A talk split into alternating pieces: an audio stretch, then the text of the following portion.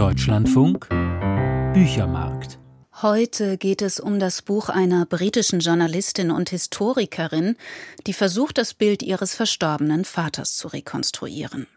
Es geht um einen Lyrikband. Ich spreche mit der Schriftstellerin Anna Kim, die unter dem Titel Zwischen Fakt und Fiktion ihre Poetikvorlesungen veröffentlicht hat.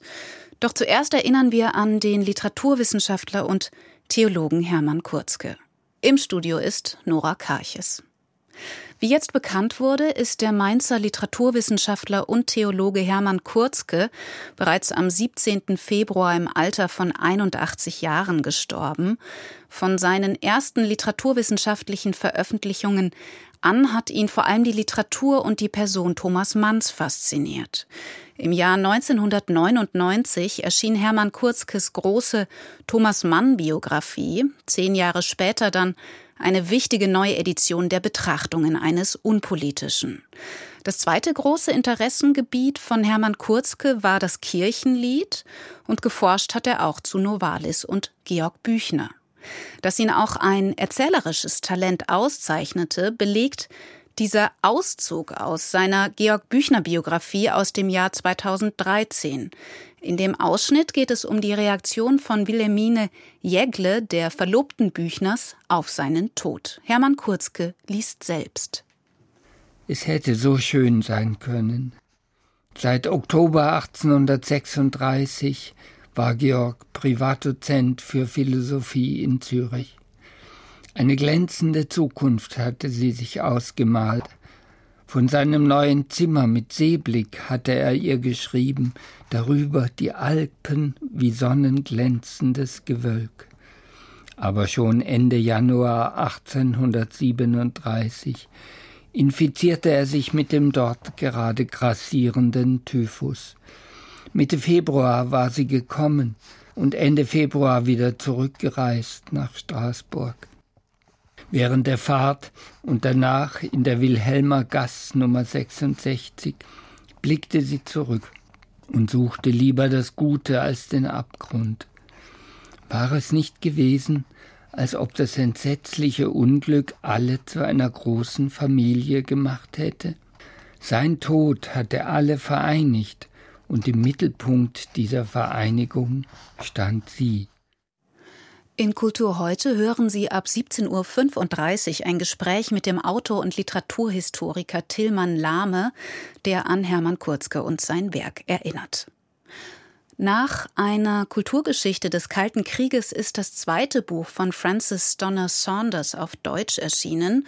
In Der Koffer, sechs Versuche, eine Grenze zu überqueren, schreibt die 1966 in London geborene Autorin über ihren Vater, dessen Leben in der Geschichte des 20. Jahrhunderts zum Spielball wurde. Cornelius Wüllenkemper. Ein Koffer steht am Anfang von Francis Donner Saunders Erinnerungsbuch, ein Koffer voller Dokumente und Erinnerungsstücke aus dem Leben ihres Vaters Donald. Besagter Koffer ist dabei womöglich nur eine Erfindung der Erzählerin. Er wurde ihr, so behauptet Saunders, nach dem Tod ihres Vaters im Jahr 1997 von ihrer Mutter übergeben und landete schließlich ungeöffnet auf dem Dachboden im Haus ihres Onkels. Der Koffer ist kalkfarben, regenfleckig, umfasst von hölzernen Streben, die sich verzogen haben. Er riecht nach Feuchtigkeit und den abgestandenen Dünsten der Vergangenheit. Er ist mit zwei rostigen Schnappriegeln versperrt, doch es gibt keinen Schlüssel, also muss man ihn wohl aufbrechen. Ich habe es nicht versucht. Er ist sehr schwer. Ich habe ihn mühsam ins Auto gewuchtet. Meine Mutter, die an jenem Tag bei mir war, blieb ungewöhnlich still, als ich sie nach Hause fuhr. Sie sagte bloß, wenn du diesen Koffer öffnest, wirst du ihn nie wieder schließen. Alles Erinnerte ist bloß Geschichte, schreibt Saunders, und so wird auch der Koffer zu einer poetischen Metapher für die Bruchstücke der Vergangenheit, für die Spuren, die die Verstorbenen hinterlassen und die die Lebenden rekonstruieren, manchmal erfinden müssen. Genau das unternimmt Saunders in ihren sechs Versuchen, eine Grenze zu überqueren, so der Untertitel ihres Buches. Es geht um die Grenze zu ihrem Vater Donald, der liebevoll, aber zugleich unnahbar war und zeitlebens über seine Vergangenheit schwieg. Es ist eine Vergangenheit, in der Grenzen und ihre Verschiebungen die Menschen schikanieren.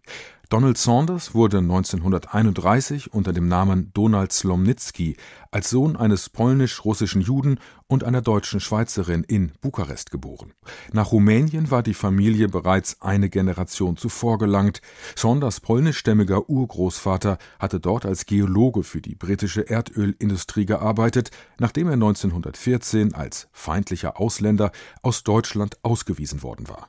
Die Kriege, ethnischen Vertreibungen und Grenzverschiebungen des 20. Jahrhunderts machten Saunders Familie über Generationen zu ewigen Ausländern, wie es heißt, zerrissen Familienstrukturen, schufen über Nacht neue Staaten und unterliefen so die Vorstellung von Heimat. Ein Haus ist ein Haus, ist ein Haus.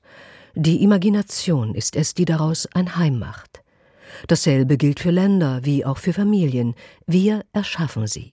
Das gilt auch und besonders für Francis Donner Saunders Vater Donald. Im Alter von acht Jahren verlässt er mit seiner Mutter und seinem Bruder nach dem Vormarsch der Wehrmacht das zerfallende Königreich Rumänien, flieht über Istanbul und Kairo schließlich nach London. Nach dem Krieg kehrt er mit seinen Eltern zurück nach Rumänien, nur um zwei Jahre später auf der Flucht vor der kommunistischen Säuberung erneut nach England zu emigrieren. Auch hier fällt er als Ausländer auf. Sein Englisch ist gefärbt vom deutschen Akzent seiner Mutter. Auch der Name Slomnicki klingt fremd, weshalb er kurzerhand durch den der Putzfrau namens Saunders ersetzt wird. Die Familie zerfällt schließlich, auch weil Saunders Großvater als Geologe im Auftrag der britischen Regierung weltweit im Einsatz und nicht bei der Familie ist. Auf der Suche nach der Grenze, die sie stets von ihrem Vater trennte, konsultiert Francis Turner Saunders Zeitungs- und Nationalarchive, zieht Familienalben und alte Liebesbriefe aus verstaubten Kartons, befragt Familienangehörige und liest Erinnerungsliteratur damaliger Zeitgenossen. Der im Titel erwähnte Koffer bleibt jedoch verschlossen. Saunders befürchtet, zu viel Nähe zum Vater könnte sie überfordern. Im anekdotenreichen Parlando-Ton, der die Lektüre trotz der Verwobenheit der Geschichte zu einem erkenntnisreichen Vergnügen macht, beleuchtet Saunders Weltgeschehen und Familiengeschichte in den Wirren des 20. Jahrhunderts. Sie verbindet Überliefertes fließend mit Vorstellungen davon, wie es gewesen sein könnte. Wahrheit ist kein Ereignis, weiß Saunders, sondern ein Prozess. Es gibt keinen Grenzübergang, der mich zu meinem Vater bringt, denn der existiert nicht. Ich habe ihn erfunden. Nicht nur in dem Sinn, dass alle Erinnerung fiktiv ist. Es gibt keine originale Erinnerung. Wir erinnern uns immer an das, woran wir uns erinnern. Sondern weil ich eine Geschichte brauchte, um meinem Gefühl des Verlusts Form zu verleihen. Sie bevorzuge kleine Fragen, die Antworten auf große Fragen liefern, welche das nicht tun, schreibt Francis Donner Saunders, und genau das macht den Reiz ihres Buches über einen Koffer aus, den es nicht gibt. Saunders gibt nicht vor, Wahrheiten zu enthüllen und fällt keine Urteile, sondern lässt das Publikum unmittelbar daran teilhaben, wie Erinnerung entsteht. Cornelius Willenkemper über Francis Donner Saunders Buch Der Koffer. Sechs Versuche, eine Grenze zu überqueren. Übersetzt hat Brigitte Hilsensauer. Paul Schollnay Verlag, 353 Seiten, 25 Euro. Jörg Schieke wurde in Rostock geboren. Er absolvierte ein Studium am Deutschen Literaturinstitut in Leipzig und ist seit 20 Jahren als Journalist vor allem für den MDR tätig. Silvermann schickt mich, so heißt sein vierter Gedichtband. Alexandro Bulutz stellt ihn vor. Silvermann ist ein bis heute geläufiger Name, dessen Ursprung im Jiddischen liegt. Der Autor Jörg Schieke verrät in seinem neuen Gedichtband nicht viel über den titelgebenden Protagonisten. Wir erfahren von einem Silvermann Junior genannten Sohn, von Silvermanns Kulturaffinität und dass er ein guter Chef sei, der sich um die eigenen Termine kümmere. Der Erzähler, Silvermanns Arbeitnehmer und Entsandter, ist der Mann fürs Grobe, der Organisator. Er, der sich als das Große dazwischen bezeichnet, macht die Pressearbeit, das Booking und die Mitschnitte, kümmert sich um die Tierfütterung und übernimmt gelegentlich den Wachdienst. Wir können nur erraten, welche Arbeit das sein könnte. Deutlich zu vernehmen sind immerhin tierethische und gesellschaftskritische Zwischentöne, die Suche nach weiteren Merkmalen von Silvermann ist vergeblich, selbst dort, wo das namensgebende Silbermetall eine Rolle spielt, wie im Gedicht Silber im Februar, das eine überraschende Erklärung von Einsamkeit anbietet. Das Wort Einsamkeit meint das Verhältnis der Leute zum obligatorischen, zum berühmt-berüchtigten Schwinden der Zeit. Das gekonnte Spiel mit der Aussparung und neugierig machenden Rätseln ist in Jörg Schiekes Gedichtband aus drei Zyklen ein probates Mittel. Der Reiz seiner Gedichte besteht darin, sie nicht bis ins Letzte auflösen zu können. Wofür steht in dem Gedicht Flügeldings der Treppenhausfalter? Ist er ein Symbol der Erinnerung an die Zeit beim Militär und an eine Arbeitsbiografie in der DDR? Diese Adresse ist inaktiv, destruktiv und sie gehört dir. Der Treppenhausfalter, Ex-Zahlmeister, kratzt an der Tür. Er wohnt bei den Schals in der Fundsachenkiste. Und wenn sich da drin was bewegt, flattert er auf. Deine Adresse ist inaktiv, depressiv. Der Treppenhausfalter, Ex-Stahlarbeiter, kratzt an der Tür. Er wohnt bei den Schals in der Fundsachenkiste und wenn sich da drin was bewegt, flieht er zu dir. In der Fundsachenkiste findet Jörg Schieker auch Sprache. An einer Stelle wird jemand zum Kulpen nach Hause geschickt. Kulpen, das ist eine plattdeutsche Variante für Schlafen. Und so lässt sich das räumliche und zeitliche Setting der Gedichte durchaus rekonstruieren. Wolgast, Lage, Binz, Ostsee. Wir haben es hier mit der norddeutschen Gegend zu tun. Und bestimmte Dinge lassen auf die Zeit schließen. Der vorhandene Walkman zum Beispiel kam 1979 auf den Markt und wurde zum Statussymbol Jugendlicher und dem Sinnbild ihrer neuen Lebensformen. Typische Ostwörter wie Plast und Plaste, die seit der Wiedervereinigung im Verschwinden begriffen sind, machen dann deutlich, dass diese Raumzeit nicht zuletzt politisch zu nehmen ist. Gedichte des ersten Zyklus dienen als Vorspiel zum zweiten Zyklus. Dort hat man die Berufswahl noch nicht getroffen, wird aber schon umworben. In Rostock wird eine Lehrerin gesucht, in Lager ein Schlosser und in Wolgast ist es der Bund, der Stellen vergibt. Im zweiten Zyklus ist die Berufsfrage dann gelöst. Man findet sich als einziger Abiturient unter lauter Antichristen wieder.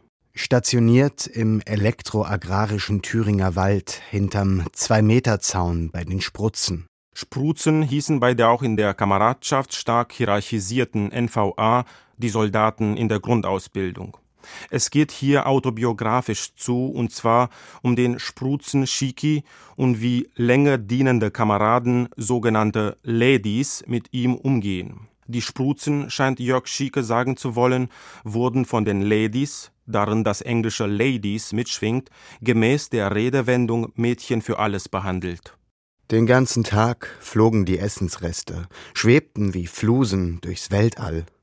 Woraufhin wiederum Schicki, bind endlich den Apfelgriebsch fest, Schlitze im Silberpapier, Löcher zum Atmen für meine lieben Vitamine womit auch der Bogen geschlagen ist von Silverman als gutem Chef zu den Ladies, in deren Dienst der Spruze einiges Unerquickliches ertragen muss.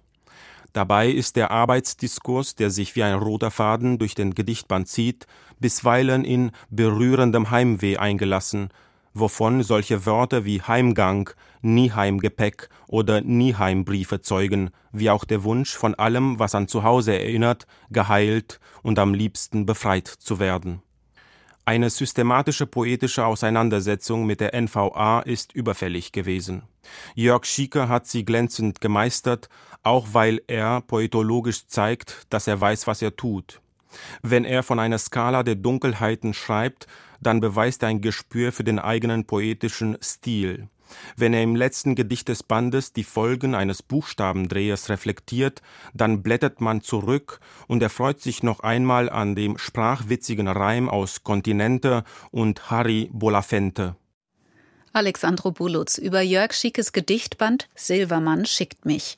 Erschienen im Verlag Poetenlagen, 88 Seiten, 19,80 Euro. Anna Kim lebt als Schriftstellerin in Wien. Jetzt hat sie die Poetikvorlesungen veröffentlicht, die sie an der Universität Salzburg gehalten hat. Ich habe mit ihr gesprochen und zu ihr gesagt, im ersten Teil ihrer Vorlesungen geht es um die literarische Recherche. Sie geben Einblicke in ihre Arbeit an den Büchern Anatomie einer Nacht, Die große Heimkehr und Geschichte eines Kindes.